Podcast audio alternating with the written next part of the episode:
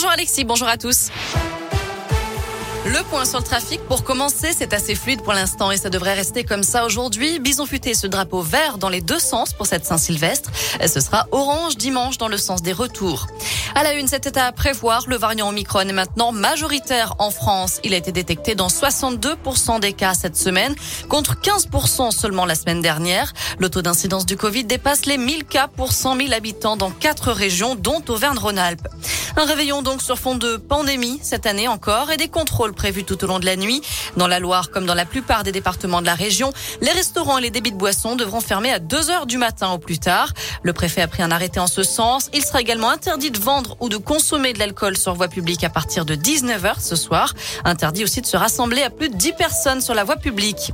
Elles préparaient peut-être leur réveillon. Deux femmes de 21 ans originaires de la Loire ont été interpellées mercredi dans un supermarché à Clermont-Ferrand où elles venaient de voler 10 bouteilles de vodka. Montant de la marchandise 400 euros d'après la montagne. Elles feront l'objet d'une ordonnance pénale. Lui a d'abord été considéré comme une victime avant d'être condamné à deux ans de prison, dont un enferme. L'un des deux hommes agressés samedi à Clermont a été jugé hier pour trafic de stupéfiants, comme le rapporte la montagne, puisqu'après enquête, les forces de l'ordre ont découvert qu'il était venu de Narbonne pour livrer de la drogue à des clients. C'est là, sur le lieu de rendez-vous, qu'il s'est fait agresser par des individus armés venus récupérer la marchandise. Ces derniers sont toujours en fuite.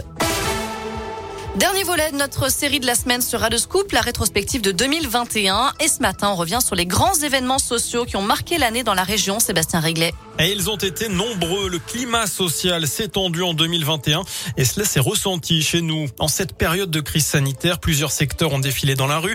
Un exemple, les intermittents du spectacle. En 2021, ils ont occupé de nombreux lieux de culture, à l'image de la tannerie à Bourg-en-Bresse ou encore la comédie de Clermont. En Haute-Loire, ce sont les opposants au projet de contournement de la route nationale 88 qui sont montés au créneau. Un projet qui patine toujours à l'heure actuelle. Les rassemblements qui se sont aussi multipliés dans le département pour soutenir le jeune malien Madama Diawara, obligé de quitter le territoire français. Enfin, dans le Rhône, on retiendra cette grève de la faim en début d'année de deux enseignants du collège Lucie Aubrac à Givors.